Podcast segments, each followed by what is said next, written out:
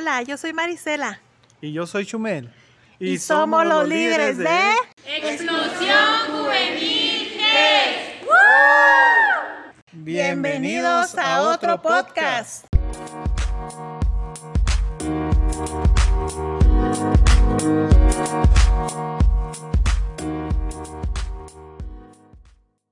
Hola, Dios les bendiga. Hoy nos encontramos Evelyn, Jessie, Arely y yo. Estaremos hablando del tema sobre cómo sobrellevar a los demás.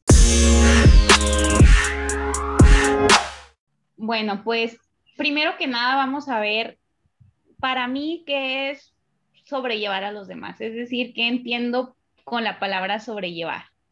Bueno, pues si bien sabemos que la palabra sobrellevar nada más y nada menos significa que soportar, entonces podemos decir que sobrellevar a los demás es tipo un ejemplo como les da ahorita a las chicas de que supongamos que a mí no me agrada algo de Jessie, un ejemplo.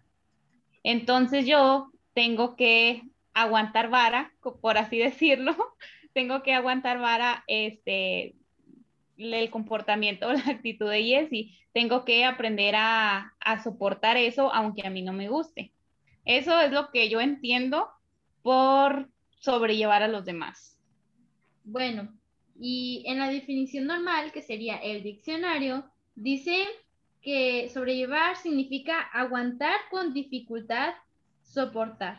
Sí, pues todos tenemos, creo que todos hemos pasado, ¿no? Por esas situaciones en donde siempre va a haber alguien, ¿no? Que intente ya sea lastimarnos, bajarnos de ánimo, eh, ya sea por egoísmo, por enojo, venganza, remordimiento o simplemente envidia. Creo que todo nos ha tocado pasar una situación similar a esa. Pero aquí es de que cómo, cómo sobrellevarlo, cómo, como buenos cristianos, qué podemos y qué debemos hacer. Sí, bueno, y esto es muy común. Em, esto se ve en situaciones como en el mundo del entretenimiento, se podría decir, ya sean películas, caricaturas, series, etcétera. Y es que no solamente se trata de, o sea, como lo decía Jessie, ¿no? No solamente trata de que, o sea, los problemas se ven en la vida cotidiana, sino que vemos de que, como lo decía Evelyn, aprender a sobrellevar también ya aplica en literal, en el mundo del entretenimiento. Sí. Eh, ¿Cómo sobrellevar a los demás? Se podía, se pudiera con perdón, orando por ellos, tratándolos bien, o sea, pues aprender a amarlos. Muy bien, sí, de hecho, precisamente este es uno de los mandamientos que Jesús nos dejó, por así decirlo, no sé si recuerden ahí en Marcos 12:31, uno de los principales mandamientos, bien, bueno, es el segundo, nos dice, amarás a tu prójimo como a ti mismo. Entonces, o sea, yo creo que aquí nos queda más que claro que tenemos que amar a nuestro prójimo y amarlo implica aprender a sobrellevar incluso a aquellos que es difícil, aún aquellos que es dura la situación, nosotros tenemos que cumplir con este mandato que, Jesús nos hace, que aprendamos a amar a nuestro prójimo como a nosotros mismos. Sí. Y, esta tarea, o sea, no es nada fácil, chicas. O sea, muy fácil es llevarse de que, pues, nos, nos duele, ¿no? O sea, a veces duelen los comportamientos de uno cuando se trata de envidia, duele. Entonces, o sea, para realmente aprender a perdonar, hubo una tarea difícil. Orar por ellos, pues más, ¿no? Y tratándolos bien a pesar de o sea, ese, ese, trato, o sea, eso se muestra, o sea, lo, cómo debemos de comportarnos, o sea, no es, no es fácil. Y es que, de hecho, como tú dices, Jessie, o sea, literal, no es nada fácil porque hay mucha gente que no se presta. hay mucha gente que no se presta. Pero, o sea, bueno, eh, tomando en base a eso que mencionaba Valeria, que podemos sobrellevar a los demás a través del perdón, orar por ellos y tratarlos bien, pues como tú dices, o sea, realmente no es fácil. Y a lo mejor decimos, no, hombre, es que eso ni se podrá, pero realmente, oye, leyendo la Biblia te das cuenta que sí se puede. Y es que estábamos recordando la historia de, de, David, no, no sé cuántos ubiquen la historia de David, pero sabemos que David tuvo una vida complicada porque, híjole, para empezar, le tocó vivir de todo. Primero que nada, la situación que se encontraba con Saúl. ¿Y quién era Saúl? Pues Saúl era el rey. Saúl era el papá de su mejor amigo. Saúl era el papá no solamente de su mejor amigo, sino que de su esposa, incluida su esposa. O sea, ahí el problema era en el ámbito familiar. El problema estaba grande. El problema era muy grande, porque David tuvo que aprender a sobrellevar a Saúl. ¿Y por qué digo esto? Bueno, pues para los que no, no conocen la historia de David y Saúl, pues Saúl hubo un tiempo que le agarró muchísimo coraje a David. Saúl le tuvo envidia por causa de que David agarró demasiada fama e incluso dice que hubo situaciones en las que Saúl procuraba matar a David. Entonces yo pienso que para David no fue fácil aprender a sobrellevar no solamente al rey, sino que a su propio yerno, o sea, alguien de su círculo familiar, o sea, llegar al punto de tener que huir para salvar su vida. Y no solamente eso, ¿sabes? Sino que David tuvo la oportunidad de cobrar venganza, de decir, ah, pues él me quiere matar, yo lo voy a matar primero. Hemos visto, bueno, sabemos que en la Biblia nos da historias en las que nos dice que llegó este David a donde estaba Saúl e incluso le cortó parte de su túnica y le quitó cosas que él llevaba y pues para que Saúl viera que las intenciones de David no eran malas en contra de él. Esto quiere decir pues de que David estaba sobrellevando a Saúl. Es decir, que David estaba soportando, estaba aguantando vara, como decíamos al principio. O sea, David estaba soportando el mal comportamiento que tenía Saúl en contra de él, cuando en realidad él pudo haber hecho otras cosas, ¿cierto? Sí, así es. Y sabes que otra historia bíblica, o sea, que me estoy ahorita acordando, pues también, pues es el de José, que también es un gran problema familiar, ¿no? O sea, que tuvo ahí, pues dice en la Biblia que él fue el undécimo hijo, ¿verdad?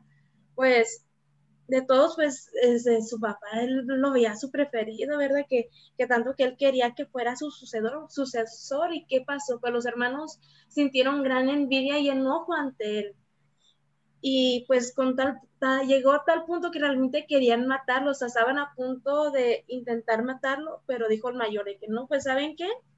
vamos mejor, esa no es una buena idea y al final terminaron vendiéndolo como esclavo Egipto. Ah, pues si conocen la historia, pues ha pasado pues varias cosas, varias pruebas y al final pues terminó siendo pues de gran bendición que pues ya él terminó como ¿cómo se llamaba? El que cuidaba al pueblo, el que ya un estatus más arriba, o sea, literal el... Como el, segundo del faraón. El segundo del faraón, así es, me quedé. El gobernador, se podría decir. El gobernador, ajá.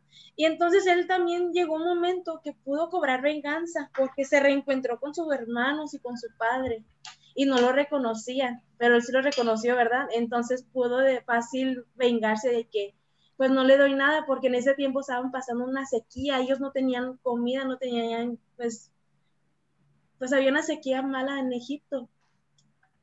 Pero él perdonó, ¿verdad? Perdonó a sus hermanos, perdonó a sus padres y los ayudó y, y es una gran, gran historia, ¿no? De, del perdón, de, de situaciones difíciles.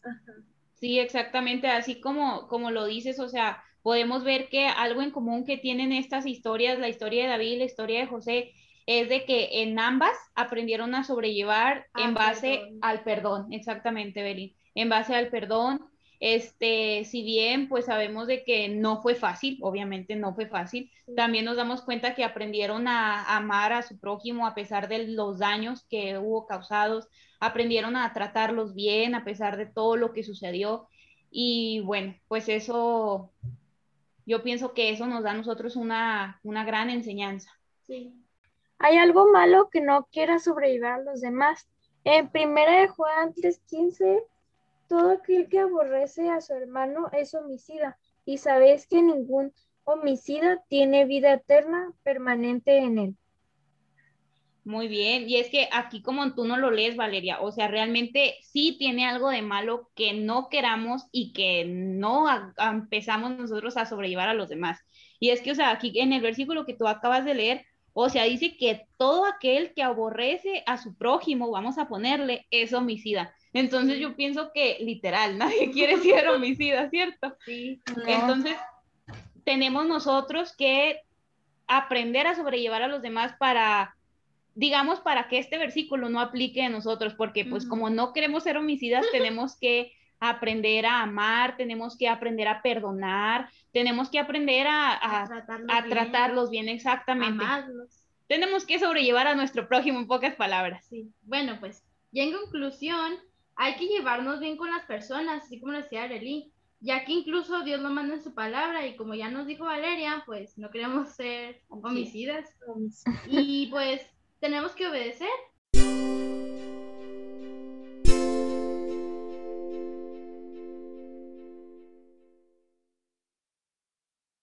Y bueno, esperamos que esa palabra sea de bendición en sus vidas. Gracias por transmitir este episodio. Pues estén al pendientes que cada semana en este canal se sube nuevo podcast, nuevas palabras de bendiciones para su vida. Y pues gracias, Dios los bendiga. Bye. Bye. Adiós. Dios los bendiga.